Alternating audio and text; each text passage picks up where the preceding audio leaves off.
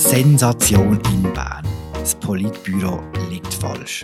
Und alle anderen auch. Seit Wochen prognostizieren wir die Wahl von der Basler Ständerätin Eva Herzog in die Regierung. Doch dann passiert das. Gewählt ist mit 123 Stimmen est élu avec 123 voix. Elisabeth Bomm-Schneider. Was haben wir alle übersehen? Was hat der Daniel Josic dort genau gemacht? Warum hat es der Elisabeth Bohm-Schneider gelangt? Warum hat niemand Basler gern? Warum niemand Städter? Um was heisst das jetzt alles? So viel guter Stoff ins Politbüro. Vor ein paar Stunden sind wir noch in der Runde in der Bellevue Bar Jetzt sind wir im äh, recht äh, schicken Radiostudio von Radio Romansch. Uns zugeschaltet ist Christoph Lenz aus Genf. Äh, mir vis-à-vis steht Markus Häfiger und Raffaella Bieler. Hallo zusammen. Hallo miteinander. Hallo zusammen. Hallo zusammen. Drei Wahlgänge hat es gebraucht und dann ist die Sensation festgestanden. Frau Bomm-Schneider. Die Bundesversammlung hat Sie soeben zum Mitglied des Bundesrates gewählt. Ich gratuliere Ihnen zu Ihrer Wahl und bitte Sie, ans Rednerpult zu treten. Das haben Sie bereits gemacht. Sagt mir, wenn heute das erste Mal daran glaubt, dass es der Elisabeth Bohm-Schneider tatsächlich langt? Also ein leislicher Verdacht ist ja schon im ersten Wahlgang aufgekommen, weil äh, das ist schon dort recht spektakulär gewesen. Elisabeth Bohm-Schneider oder EBS, wie man jetzt so neu gut kann abkürzen kann, ist auf 96 Stimmen gekommen, während Eva Herzog nur 83 gemacht hat und dann sind noch 58 auf Daniel Josic gefallen und dort hat man schon gemerkt, okay, die EBS liegt vorne, also das könnte wirklich im Minimum sehr, sehr spannend werden. Ich muss gestehen, nach dem ersten Wahlgang habe ich immer noch gedacht, dass von diesen Josic-Stimmen nachher Mehrheit wird zu der Eva Herzog gehen. Ich habe auch hier immer noch gedacht, wahrscheinlich immer noch Herzog. Für, ich, für mich ist nach dem zweiten Wahlgang, dann ist es einfach wie offen und alles möglich für mich persönlich. Und der Christoph, wir, wir geben es ungern zu, der Christoph hat es geschmeckt schon vor ein paar Tagen. Eine Nase wie ein Schwarznassenschaf. Oder so. also, ja, ich habe ja die Möglichkeit immer irgendwie gesehen. Und ich habe aber auch erst nach dem ersten Wahlgang habe ich vermutet, dass es ihr sogar, könnte, sogar wird lange. Also ich habe unterschätzt, wie viele Leute in dem Parlament bereit sind, Spiele zu spielen. Und das ist eigentlich im ersten Wahlgang ist das klar geworden mit den 58 Stimmen für die Josic, dass es viel gibt im Parlament, wo nicht einfach wenn ähm, schnurstracks die Wahl hinter sich bringen, sondern wo wollen spielen. Ja, denn äh, von dann an ist wie eine Dynamik möglich gewesen, wo's, wo, wo sie hat müssen führen tragen so. Wer hat denn genau gespielt? Die SVP und Teil von der FDP. Und dann gibt es wahrscheinlich vereinzelte in der Linken der Josic selber möglicherweise? Ich glaube einfach nicht, dass der Punkt, der Josic, das ist für mich nicht der entscheidende Punkt gewesen, dass es ihr gelangt hat am Schluss. Das ist für mich mehr in dem Wahltag mehr ein Ablenkungsmanöver gewesen, ein Seitenspiel, wo aber nicht der entscheidende Punkt war, dass sie im dritten Wahlgang geschafft hat, weil im dritten Wahlgang macht ja der Josic nur noch sechs Stimmen, sogar wenn Eva Herzog alle sechs bekommen hätte, hätte Baumschneider immer noch mit einer Stimme Unterschied gewonnen. Aber komm, dann bleiben wir kurz beim Josic. Was hat ihn genau geritten? Und bist du einverstanden, Raphael, mit dem Markus, dass, dass es nicht so eine große Rolle gespielt hat, was er gemacht hat? Ja, also mit dem Markus seiner Analyse bin ich einverstanden. Ähm, jetzt mit deiner Wortwahl ein bisschen weniger. Was hat ihn geritten, was er gemacht hat? Ich meine, das ist ja nicht er gewesen, das ist ganz offensichtlich vor allem im bürgerlichen Lager passiert. Und ich bin schon überrascht über die Anzahl der Stimmen. Also ich habe schon vermutet, dass es da ein Statement wird geben. Ich glaube, so muss man es vor allem sehen. Es ist ein Statement gewesen, oder? Man hat wie dagegen votiert, dass die SP von Anfang an so einen Ausschluss betrieben hat von diesen männlichen Kandidaturen. Und ich glaube aber neben dem Josic-Spiel, wie ich es jetzt einmal nenne, haben tatsächlich noch recht viele andere Faktoren hineingespielt. Und die werden wir ja vielleicht nachher noch vertiefter diskutieren. Etwas ist sicher eine Bewegung in der ländlichen Schweiz im Parlament, wo wir unterschätzt haben, wo wir aber gestern am Abend, wir haben ja am 12. in dem Podcast schon darüber geredet, dass wir den Namen äh, Bohm Schneider einfach sehr häufig gehört haben in, in dieser Bellevue Bar und dass das wie so ein Vorbote war quasi von einer Dynamik, wo wahrscheinlich auch viele Journalisten unterschätzt haben, muss man sagen. Also nicht nur wahrscheinlich, sondern rein faktisch. Die meisten haben ja prognostiziert, dass Eva Herzog gewählt wird. Und das ist sicher etwas, was in ganz, ganz kurzer Zeit passiert ist. Weil einfach ein Beispiel, gestern Abend habe ich ja gesagt, dass äh, ähm, Barbara Steinemann, Zürcher SVP-Nationalrätin, gesagt hat, sie glaube, es käme zu einer Sensation. Äh, der Kanton Jura werde morgen, also heute, die erste Bundesrätin haben. Und sie hat vor einer Woche in der Tagesschau noch das Gegenteil gesagt, was ihre eigene Fraktion betroffen hat. Also sie hat gesagt, die SVP werde sicher zu zwei Drittel die Eva Herzog wählen und die Eva Herzog geht als klare Favoritin in das Rennen. In dieser Woche ist extrem viel passiert. Ich glaube auch, dass in dieser Woche viel passiert ist. Heute ist noch mal viel passiert und eben auch in den Minuten und Stunden nach der Wahl ist gerade in den sozialen Medien ist der Daniel Josic wirklich an die Kasse gekommen. Unter anderem von den Basler, von vielen Sozialdemokraten, wo so Eva Herzog vielleicht unterstützt haben. Ich finde, da ist auch, da passiert ein bisschen zu Unrecht, weil der Daniel Josic seine Kandidatur ja zurückgezogen hat im November und eigentlich als Kandidat nicht mehr zur Verfügung gestanden ist. Es gibt jetzt Leute, die sagen, ja, er hätte müssen nach dem ersten Wahlgang äh, ans Podium führen gehen und sagen, dass er eine Wahl nicht wird annehmen und die Spiele abklemmen. Aber ich behaupte, dann wären möglicherweise die Stimmen einfach früher auch zu der Elisabeth Bohm-Schneider gegangen und dann wäre sie halt vielleicht schon im zweiten Wahlgang gewählt worden. Ich glaube, es ist mehr, wie es Raffaella vorher gesagt hat, indem die Parteispitze so früh hat Männer ausschliessen, hat sie im Josic so ermöglicht, die Märtyrerrolle einzunehmen überhaupt. Und als Märtyrer ist er jetzt heute auch untergegangen ähm, von der Bürgerlichen gestützt. So. Und wenn, wenn man es einfacher gemacht hätte, wenn die Fraktion ihn so kühl aussortiert hat, wie sie auch eine Evi Alemann aussortiert hat, dann glaube ich, hätte es weniger politisches äh, Potenzial gegeben. Also, sind doch alle einig, dass es keinen kein grossen Einfluss hat am Schluss auf, auf einen Wahlentscheid. Aber ist nicht die Frage, jetzt nur zum, zum die Sache mit Josic abzuschließen, dass es für ihn selber wie der würdiger Abgang gewesen wäre, wenn er dann vorgegangen wäre und gesagt hat, hey, danke vielmals für die große Unterstützung, für die fast 60 Stimmen, aber wähle doch jetzt äh, lieber eine Frau. Ich glaube, Daniel Josic hat sich heute tatsächlich keinen, Fehler, keinen Gefallen gemacht, was seine zukünftige Position in der Fraktion angeht und in der Partei. Eben, er hätte mehr können machen, er hat es nicht gemacht. Und ich glaube, da wird auch ihm im Weg stehen, wenn es dann vielleicht mal bei einer Nachfolge Berse nochmal würde sein Name ähm, fallen. Aber ähm, ich finde, man kann ihm nicht die Hauptverantwortung geben, dass äh, jetzt Elisabeth Baumschneider gewählt worden ist und nicht ähm, äh, Eva Herzog. Ja, und nachdem er ja auch sehr deutlich im Vorfeld äh, abserviert worden ist. Kann ich jetzt das noch nachvollziehen, dass er dann nicht gefunden hat, okay, jetzt rette ich die ganze äh, Spielerei da und führe das einem raschen Ziel zu, weil ähm, das wäre irgendwie völlig unlogisch gewesen vor dem Hintergrund, wie er sich vorher verhalten hat und ich teile deine Einschätzung, Christoph, dass es jetzt, also einerseits ähm, ist es jetzt natürlich möglich, dass ein Deutsch-Schweizer Mann als nächstes Nachfolger vom Alain Berset wird, aber andererseits hat er sich jetzt schon so eine kleine schwierige Position fraktions intern gebracht. Ähm, die Frage ist eben, und das ist ja die wichtigste Hürde, die er müsste nehmen bei einer allfälligen Nachfolge, ob er dann überhaupt auf das Ticket kommt. Wir haben gesehen am Apero von der neuen Bundesrat recht allein an einem Tischli. Ein bisschen trauriges Bild gewesen. Markus, der Daniel Josic ist nicht hauptursächlich äh, für, für die Wahl. Was ist es denn? Ich möchte anknüpfen zu dem, was Raffaela vorher gesagt hat. Wir haben ja im Vorfeld immer wieder davon geredet, dass Elisabeth Baumschneider unter anderem Bauern fast en bloc erobert hat. Und dann haben wir lange von der Landwirtschaftslobby, von deren ihren Einfluss geredet. Aber ich glaube, das ist zu kurz. Das ist ein Teil von ihrem Erfolg. Sie hat wahrscheinlich von ihren 123 Stimmen, sind mindestens ein Viertel, sind etwa von dem Block gekommen, von landwirtschaftsnahen Parlamentarierinnen. Das ist sicher ein Teil von ihrer Mehrheit, aber darüber hinaus hat sie eben die ganze oder einen grossen Teil von der ländlichen Schweiz geholt.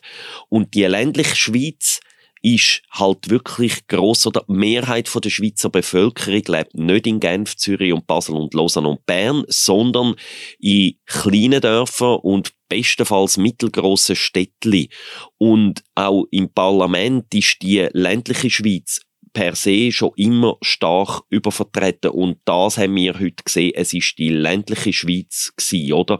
Wo ein, äh, eine Person, wo im Graubünden, im Wallis oder auch im Flachland, im Thurgau, in einem 1000, 2000 Einwohnerdorf wohnt, die, für die ist äh, Elisabeth Bohm-Schneider von der Lebensrealität her, von den Problemen, wo sie ihrem Alltag damit zu kämpfen hat, mit dem schlechten Verkehrsanschluss, mit äh, Problem, dass äh, die, die Ortschaften vielleicht zu wenig äh, Wirtschaftsbetrieb haben, die, die kennen die Probleme, die Elisabeth Bohm-Schneider in Lebrölö, ihrem Dorf Lebrölö auch hat. Und ich glaube, von denen hat sie sehr, sehr viele Stimmen geholt, von der ländlichen Schweiz. Das ist eine Wahl von der ländlichen Schweiz gegen die krasse städtische Minderheit, politisch gesehen, heute. Der Markus sagt es ganz richtig, es hat strukturelle Gründe, dass die ländliche Schweiz so stark ist in diesem Bundeshaus, also siehe Ständerat, oder, wo kleine Kantone äh, gleich viel Gewicht haben wie grosse. Ähm, das kann man jetzt darüber diskutieren, wie sinnvoll das ist oder nicht. Faktisch ist es so. Und was man schon auch gemerkt hat, ist eigentlich wie so das Umgekehrte. Also wenn man in der Wandelhalle mit Leuten geredet hat, dann haben die einen auch gefunden, ja, ähm, der, zum Beispiel eben der Kanton Basel-Stadt, der hätte so eine äh, Kampagne geführt, die sehr äh, urban war oder wo, wo sehr betont wurde, sei, was für eine urbane Kandidatin die Eva Herzog sei. Und das sei halt eben nicht gut angekommen bei den ländlichen Vertretern. Also, recht, recht daneben, hä? ich möchte das gar nicht werten. Ich sage einfach, äh, rein faktisch ist das etwas, wenn man offenbar zu fest betont, dass man einen urbanen Hintergrund hat, dass das in den ländlichen oder bei den Vertretern von ländlichen Regionen nicht so gut ankommt. Es haftet dem Ganzen dann auch schnell so etwas Arroganz an. Also das ist auch ein Begriff, den man dann häufig in diesem Zusammenhang hört oder sogar kann lesen in den Zeitungen. Eine arrogante Städterin ähm, sei Eva Herzog. So ist sie offenbar bei grossen Teilen des Parlaments übergekommen. Ja, ich, ich möchte da nicht groß verlängern.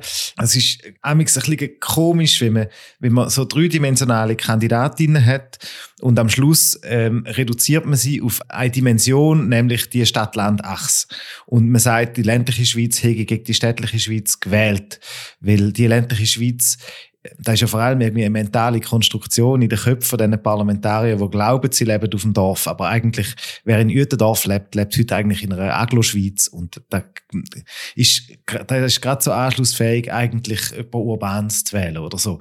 Ich behaupte, dass Elisabeth Baumschneider eine Dynamik hat können entwickeln in den letzten zehn Tagen, ist das ein wichtiges Element gewesen. Dass Bauern sie entdeckt haben und dass so, dass man gewusst hat, in der Mitte und in der SVP gibt's dann noch über Bauern raus, gibt's ähm, namhafte Kreise, wo werden mitgehen und sie unterstützen und das hat ihr den Schwung äh, verliehen.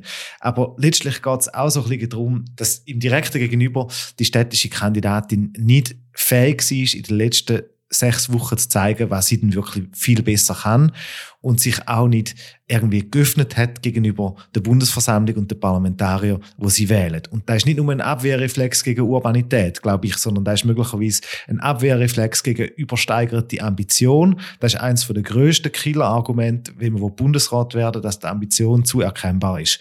Und bei der Eva Herzog, so leid es mir tut, bei ihr hat man 2019 zwei Sachen gewusst, wo sie gewählt wurde, ist ein Ständerat. Sie ist für die USR 3 gewesen und sie will ums Verrecken im Bundesrat. Und ihre Ambition ist ihr so vorausgeeilt, da, da ist einfach etwas, ein, ein Makel in der Bundesversammlung. Dort hat, die hat lieber Leute, die demütig sind, vielleicht ihres Licht äh, nicht so unter den Scheffel stellen und ähm, dann durch äh, Geisterhand plötzlich in der Landesregierung ankommen. Was dieser These aber ein bisschen widerspricht, Christoph, ist ja der Albert Rösti. Das ist auch ein offenes Geheimnis, dass er Bundesrat werden schon sehr lang. Und bei ihm hat es offenbar nicht geschadet. Das stimmt. Bei ihm hat man die Ambition auch äh, kennt. Das Problem ist einfach gewesen, oder der Unterschied ist der, dass der Albert Rösti seinem Gegner klar überlegen war. In ganz vielen, auf ganz vielen Ebenen. Was Netzwerk angeht, was die politische Erfahrung angeht, was den Lebenslauf angeht. Er ist Parteipräsident gewesen. Er ist charakterlich äh, zugänglicher als äh, der Hans-Uli Vogt. Und da ist wie von Anfang an recht ein gelaufenes Rennen gewesen. Hingegen bei der SP sind es, glaube ich, Feinheiten, die letztlich den Unterschied gemacht haben zwischen der Elisabeth Baumschneider und der Eva Herzog. Und ich glaube, dort kommen so Sachen wie eben Ehrgeiz, Sympathiewert und so, spielen eine wichtigere Rolle. Christoph, du hast mich vorher vielleicht ein bisschen ähm, falsch verstanden. Der Stadt-Land graben, wenn man es mal so will zuspitzen. Das sage ich nicht, dass das das einzige Element oder erklärende Element von dieser Wahl ist. Ich glaube, es ist einfach eins von der erklärenden Elementen und ich selber sehe noch mindestens zwei, drei andere. Und eins hast du vorher angetönt, oder? Dass äh, Eva Herzog ihre Qualitäten nicht hat können richtig in die Waagschale äh, werfen und das deckt sich ein bisschen mit Sachen, wo man aus diesen Hearings gehört hat. Man hat gehört, dass in mehreren Fraktionen beide Kandidatinnen wirklich nicht gut gewesen sind. Nervös, zum Teil hat man auch gesagt, einfach schlecht vorbereitet, nicht können eine konzise Antwort auf die drängendsten, wichtigsten Themen können geben. Ich glaube, da, in der, die Kritik geht noch mehr an Elisabeth Baumschneider als an Eva Herzog. Und vor dem Hintergrund, dass Eva Herzog auch in diesen Hearings mit ihrer Kompetenz und ähm, ihre auch, sagen wir, konzisere Art, sich auszudrücken, nicht voll hat können in die Waagschale werfen, ist aus meiner Sicht erstes Problem ist, sie ist eben nicht so gut in der Auftritt oder einmal nicht deutlich besser als Elisabeth Baumschneider.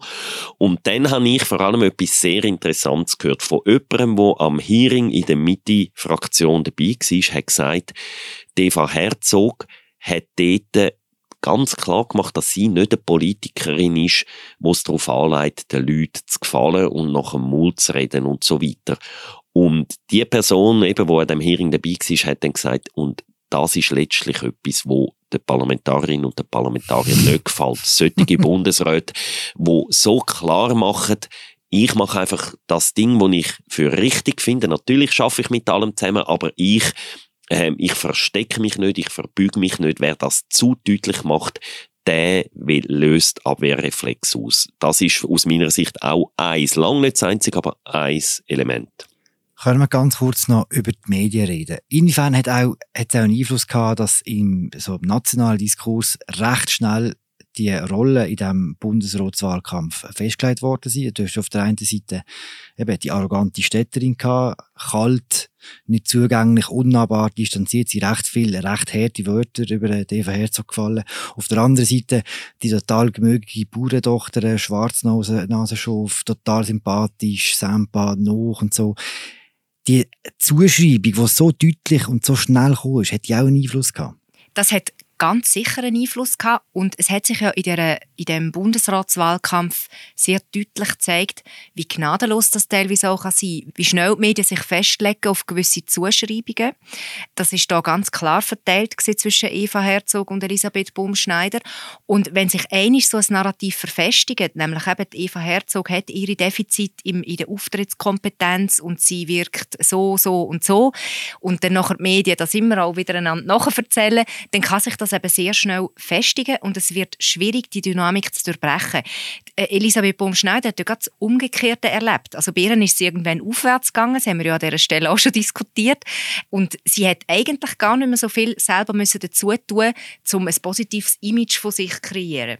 Und in der Konsequenz hat Eva Herzog eben müssen merken, dass sie ähm, ihre Kompetenzen hat, also sachpolitisch, dass sie einen unbestrittenen Werdegang hat, das nimmt ihr niemand, das ist klar. Aber die Auftrittskompetenz ist das, wo ihr als äh, ungenügend attestiert worden ist. Und dort hat sie ganz klar müssen investieren. Also sie hätte müssen ähm, ein bisschen offensiver starten bei den Fraktionen ähm, und nicht das Gefühl haben, dass ihre Kompetenzen einfach für sich allein sprechen. Weil für eine Bundesrätin letztlich eben so die Vermittlungskompetenz von was mache ich, für was stehe ich und wieso mache ich das, eben nicht zu unterschätzen ist, wie wichtig das ist. Im Dialog mit der Bevölkerung, aber im Dialog auch mit anderen Parteien. Ich weiß nicht, ob du so gemeint hast, Raffaella. Ich würde mich einfach gegen den Eindruck, den man aus deinem Votum rauslösen, äh, rauslösen wehren, dass die Medien da eine Geschichte kreiert haben. Das, gegen den Eindruck wehre ich mich vehement.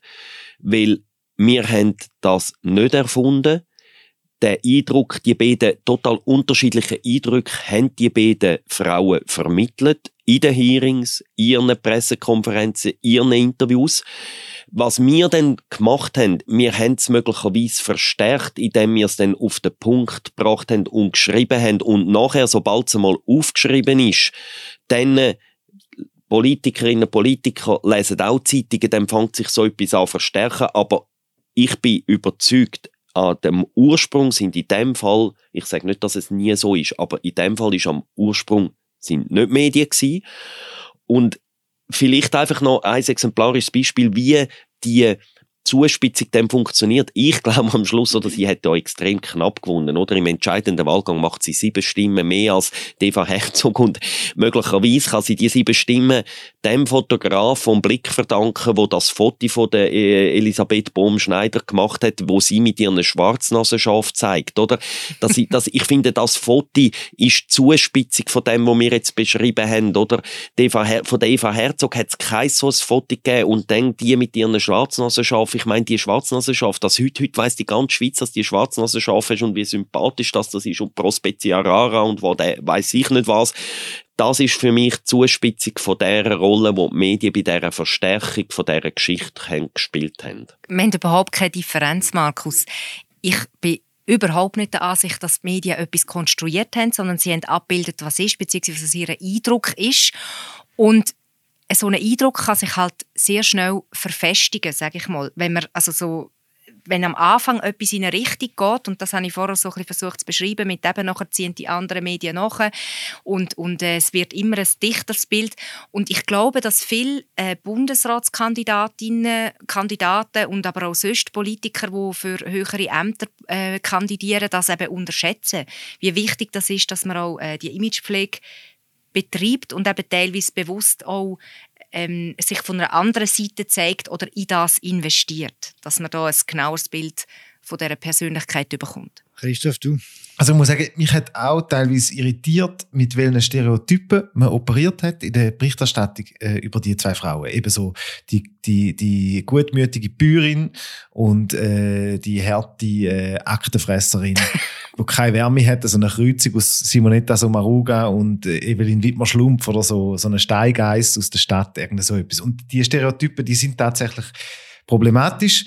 Ich finde aber, jetzt rückblickend, wo man den Wahlausgang kennt, kann man die Stereotypen so sehen. Es hat aber schon auch bei der, zum Beispiel bei der Eva Herzog zu, am Anfang von der Kampagne so ein Element gegeben, die ist irgendwie eine akribische, äh, dossierfeste Sachpolitikerin, wo der, der kaputte Finanzhaushalt von dem Kanton Basel-Stadt so dreit hat und äh, der Basel, äh, der, der Kanton so gebracht hat. Also ich finde, es ist nicht äh, von A bis Z ungerecht gewesen gegenüber der Eva Herzog. Aber ich finde, gerade in den letzten Wochen hat sich so, äh, haben sich so die Bilder irgendwie verfestigt und sie sind ähm, problematisch, weil sie eben, weil ihnen auch so Stereotype zugrunde liegen, wo ich jetzt finde, bei der beim äh, Rösti und beim Vogt hat man nicht so Stereotypen gebraucht.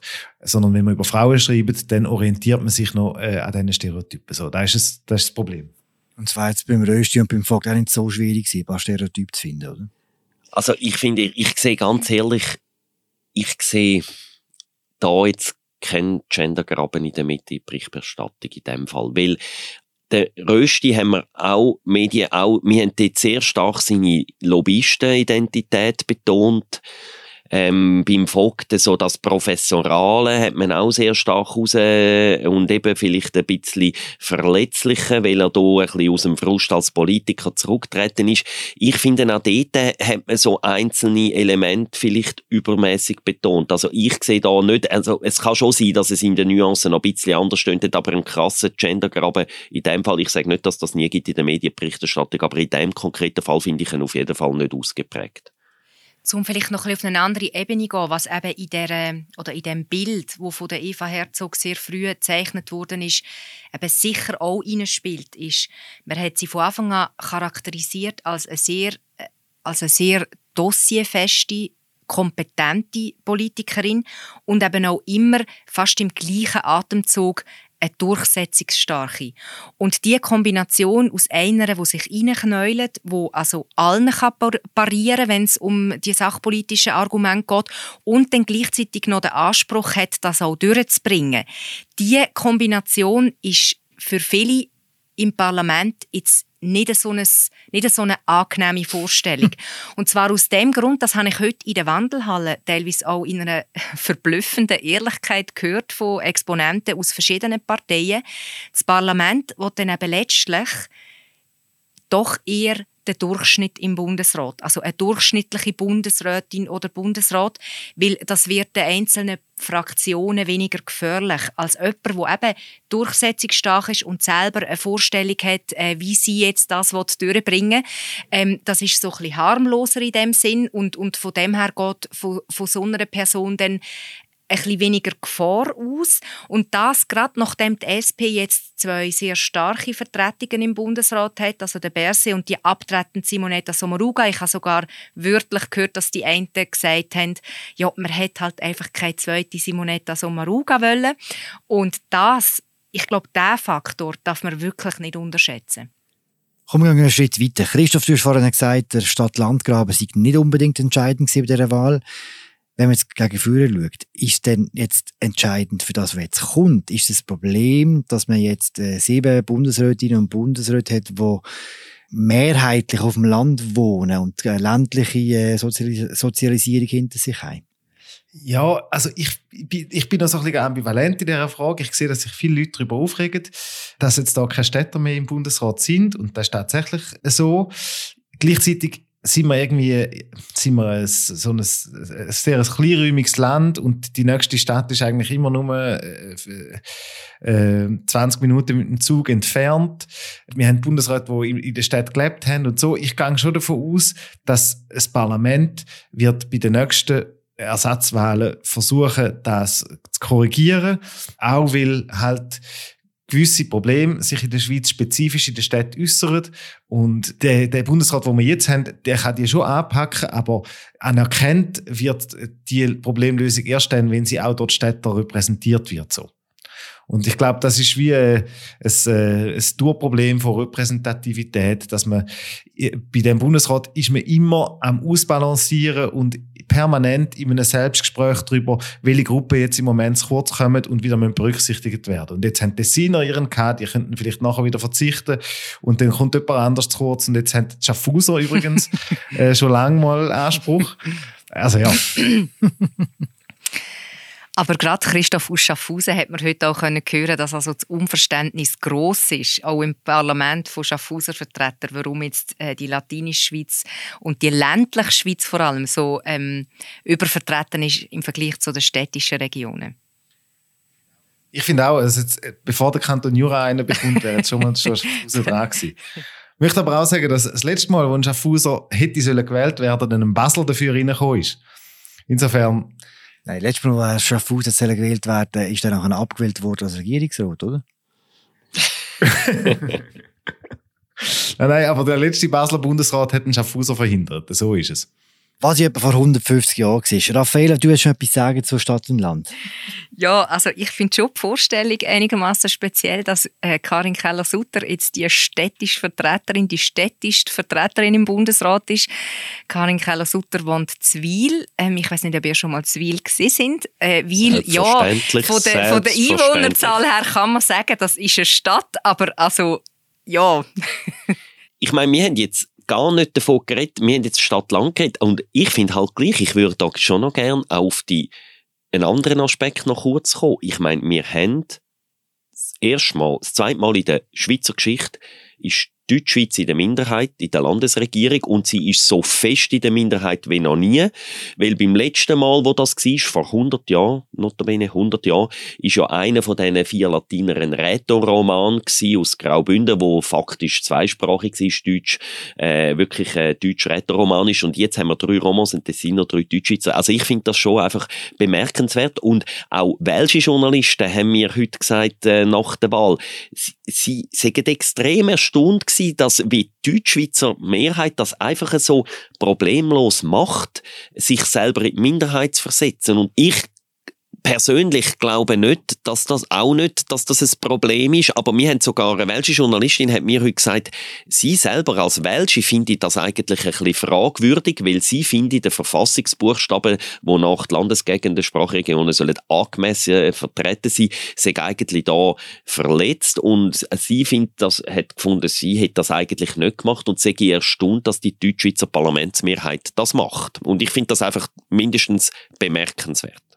Ja, ich finde es ich find's irgendwie also eine beeindruckende, ein beeindruckender Beweis dafür, wie so die Integrationsmaschine Schweiz und die äh, Machtdiffusion und Machtverteilung ähm, es ermöglicht, politische Gräben irgendwie so zum Verschwinden zu bringen oder zumindest ähm, sehr leicht zu überwinden. Dass ähm, das Parlament, so mir nicht, dir nicht, ähm, die Mehrheit im Parlament, mir nicht, dir nicht, einer Minderheit ähm, quasi ähm, die Macht übergibt und die auch nicht irgendwie äh, schon tags drauf wieder zurück haben oder so. Das finde ich doch ein, ein Entscheid von bemerkenswerter politischer Reife. Baumschneider ist jetzt äh, vereidigte Bundesrätin. Sie hat schon ihre ersten Auftritt hinter sich. Bei PK war schon. Gewesen. Was hat für einen Eindruck? Was wird sie für eine Bundesrätin?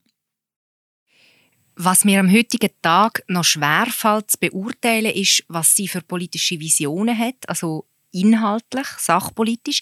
Sie ist zum Beispiel an ihrer ersten offiziellen Pressekonferenz als gewählte Bundesrätin gefragt worden, ähm, eben, was sie denn inhaltlich möchte bewegen und vor allem vorantreiben. Und sie hat etwa auf dreifache Nachfrage die Frage gar nicht beantwortet. Also man hat einfach gewusst, sie möchte Brücken bauen. Ihren ist bewusst, dass sie die vierte Latinerin ist. Es ist wichtig, dass man die Deutschschweiz mit einbezieht, dass man mit allen redet. Das kann sie sehr gut, weil sie äh, in der Minderheit ist, in der jurassischen Regierung als Linke. Aber was, sie, was ihre sachpolitischen Prioritäten sind und wo sie sich als starke Figur würde wollen einbringen in dem Bundesrat, das ist heute nicht so ersichtlich geworden. Überhaupt nicht. Und es ist für mich auch eine Fortschreibung von anderen Medienauftritten, die sie hat in den letzten Tagen und Wochen, wo es für mich ähnlich diffus geblieben ist.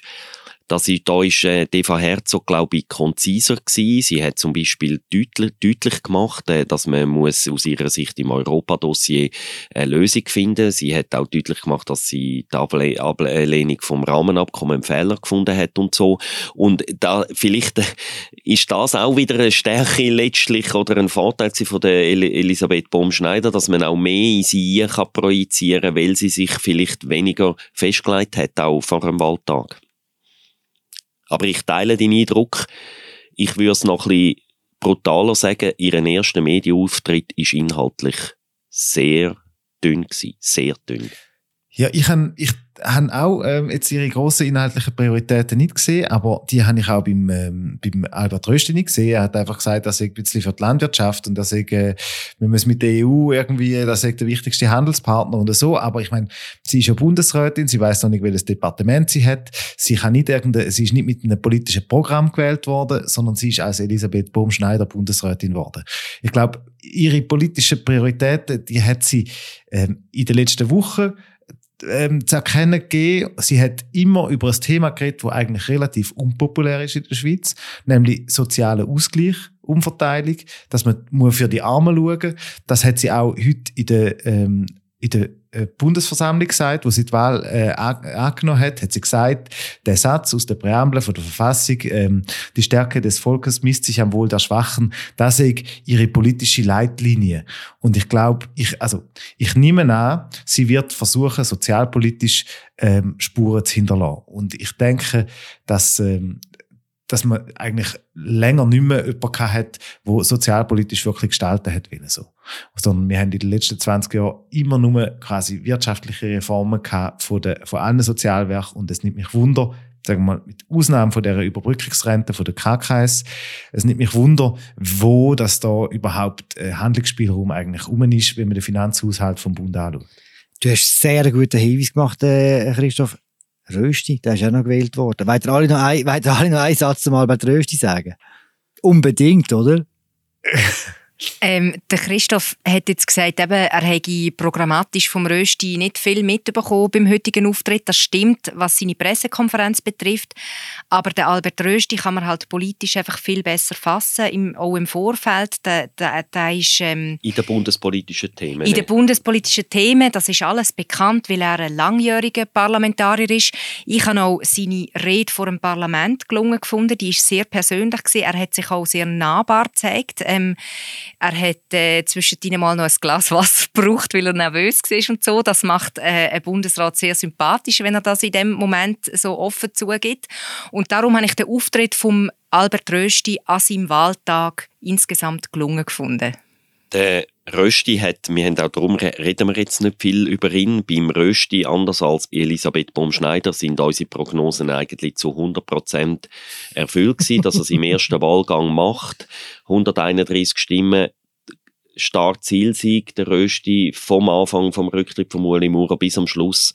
Ähm, ja, wir haben es erwartet, er ist der grosse Favorit gewesen. Er ist jetzt äh, Bundesrat geworden und jetzt ist noch die Frage, ob er dann bei der Departementsverteilung möglicherweise gerade nochmal durchstartet und sein Wunschdepartement überkommt. Das wäre dann quasi das Tüpfelchen auf dem I vom Bundesrat Rösti er hat da wirklich extrem, die letzten zehn Wochen extrem souverän durchgespielt. So.